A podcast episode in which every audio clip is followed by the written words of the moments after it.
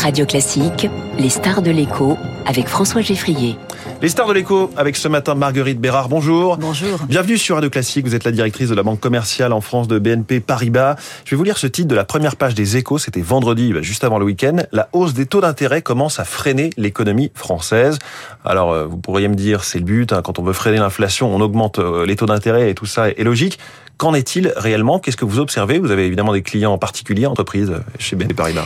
Je vais d'abord effectivement vous répondre ce que vous m'avez dit, c'est-à-dire que... Ah, j'ai abrégé votre réponse. Non, non, non, non, mais le point de départ, là, la hausse des taux qu'on observe euh, de manière si rapide ces derniers mois, c'est la réponse à ce qui effectivement pourrait euh, mettre euh, l'économie française, l'économie européenne et mondiale en grande difficulté. C'est une inflation qu'on n'arriverait plus à maîtriser. Donc la hausse des taux, c'est la réponse à ça. Après, vous avez absolument raison, cela a des conséquences aussi bien pour les particuliers que pour les entreprises. C'est vrai sur le marché de l'immobilier, c'est vrai sur les attentes que les particuliers ont du rendement de leur épargne, c'est mmh. vrai sur le coût de l'endettement des entreprises. Cela étant posé, on n'anticipe pas en France une, une, récession. La croissance 2023 sera euh, probablement modeste, euh, mais, euh, mais ça n'est pas une économie qui, qui va dans la récession. Est-ce qu'il y a un blocage du crédit aux entreprises? Blocage ou, sérieux coup de frein, quoi. Non, non, il n'y a pas de blocage du, du, crédit aux entreprises. Vous, en ce moment, chez BNP, vous ne, faites pas, vous ne faites pas moins de crédit aux non, entreprises Non, on en fait plus. Si vous regardez euh, les chiffres que nous avons publiés pour euh, le premier trimestre de cette année 2023, nos encours de crédit aux entreprises progressent. On fait plus de crédits et on continue à avoir des entreprises qui ont beaucoup de projets. Il y a des, il y a des facteurs aussi de, de tonus hein, dans mmh. l'économie. L'emploi, voilà, le taux de chômage en France est au est au plus bas. 7,1%. Euh, euh, exactement, ça fait, ça fait une quarantaine d'années qu'on n'avait pas euh, qu'on n'avait pas vu ça. les prix de l'énergie sont au plus bas depuis deux ans. la Chine a, a repris son son son c'est réouverte. C'est aussi un soutien à la demande mondiale. Donc tous ces éléments. Tout n'est pas si noir, hmm. absolument. Euh, il y a quand même ces conséquences sur le crédit immobilier. Certains économistes spécialisés parlent d'une bombe sociale en, préparation, hmm. avec, aussi d'autres choses, hein, tout ce qui est rénovation énergétique, le, bannissement de certains logements euh, du parc. Est-ce que sur le crédit précisément, vous parleriez d'un effondrement immobilier? Je peux reprendre le tout n'est pas si noir.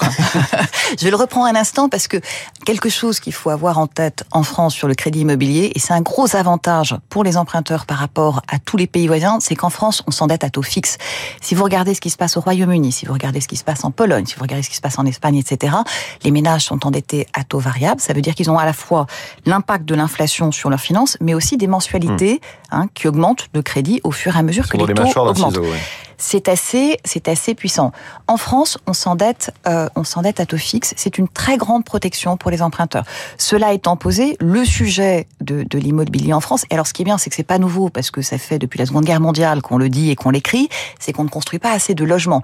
Si bien que toute la baisse des taux, par exemple, qu'on a observé sur la décennie 2010, tous les Français ont renégocié leur crédit immobilier pendant cette période, hein, sauf erreur de ma part. Ils sont tous venus vous voir. Absolument, et pas pas que moi, mais toutes toutes les banques. Eh bien, ça a conduit à une augmentation des prix de l'immobilier parce qu'on n'a pas assez de logements en France. Donc la question aujourd'hui, c'est l'ajustement des prix euh, euh, de, de, de, de l'immobilier face à la hausse des taux. Hein, c'est le premier élément. Et puis aussi de continuer évidemment euh, à construire. Il y a un sujet de logement en France, c'est exact. Et juste sur la réglementation, il y a certaines conditions strictes hein, sur le taux d'endettement, sur la durée d'endettement. Est-ce qu'il faut un tout petit peu plus de souplesse dans les 20% de crédit Voilà, là c'est un débat, c'est un débat de, spécialistes pour le lundi matin. mais effectivement, le Haut Conseil de stabilité financière. le ministre a déverrouillé un tout petit peu les choses. Oui, mais euh, soyons très clairs. Le Haut Conseil de stabilité financière a posé un certain nombre de normes, vous les avez rappelées, hein, sur ce qu'on appelle le taux d'effort. Par exemple, une mensualité qui pèse pas plus de 35% de votre de votre revenu, etc.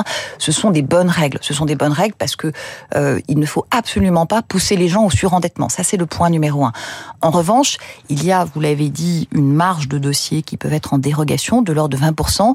Et là, il y a des, des sous-compartiments qui ont été posés, qui sont, euh, euh, qui, qui créent euh, un certain nombre de frottements parce qu'ils sont très contraignants. Et c'est, ce sont ces marges-là que nous appelons à, à, déverrouiller, mais c'est, c'est encore une fois assez, ouais. j'ai envie de dire marginal par rapport aux règles qui ont été posées, qui pour nous sont importantes et protectrices des emprunteurs. Autre dossier, toujours au chapitre taux, Marguerite Bérard, celui du livret A, qui pose question. Aujourd'hui 3%, en août peut-être 4%, voire plus, si on suit la formule habituelle. En coulisses, les, banques euh, disent au gouvernement euh, et à Banque de France, essayer de pas trop aller euh, au-delà hein, de, de, ce qu'on est aujourd'hui à 3%. En fait, le, le, taux du livret A, si vous voulez, c'est un peu Janus. Hein. C'est les deux faces d'une même, d'une même pièce de, de, de, monnaie aussi. Pourquoi je dis ça? C'est que d'un côté, on voit la rémunération de l'épargnant, mais nous, le, le, le, le, coût de l'épargne, c'est le coût de notre matière première, c'est-à-dire de ce que nous pouvons ensuite prêter à nos clients. Donc, mmh. vous m'interrogez d'un côté sur le coût du crédit euh, immobilier, mais si euh, le coût de la ressource pour les banques est plus cher. Et le livret A demain. millions chez BPCE. C'est combien chez vous le surcoût Alors c'est pour nous beaucoup plus faible parce que euh, BNP Paribas n'est pas un collecteur historique du, hmm. du, livret A. Donc pour vous donner un ordre de grandeur, euh, le, le, livret A, hein, nous on a 5% de part de marché sur le livret A, donc ça ne se pose pas dans les mêmes termes pour BNP Paribas et pour d'autres banques en France. Chez BNP Paribas, il y a Arval, c'est un, grand loueur de voitures. Le gouvernement avance sur l'idée de la location de voitures électriques à 100 euros par mois. Est-ce que ça se fera avec vous?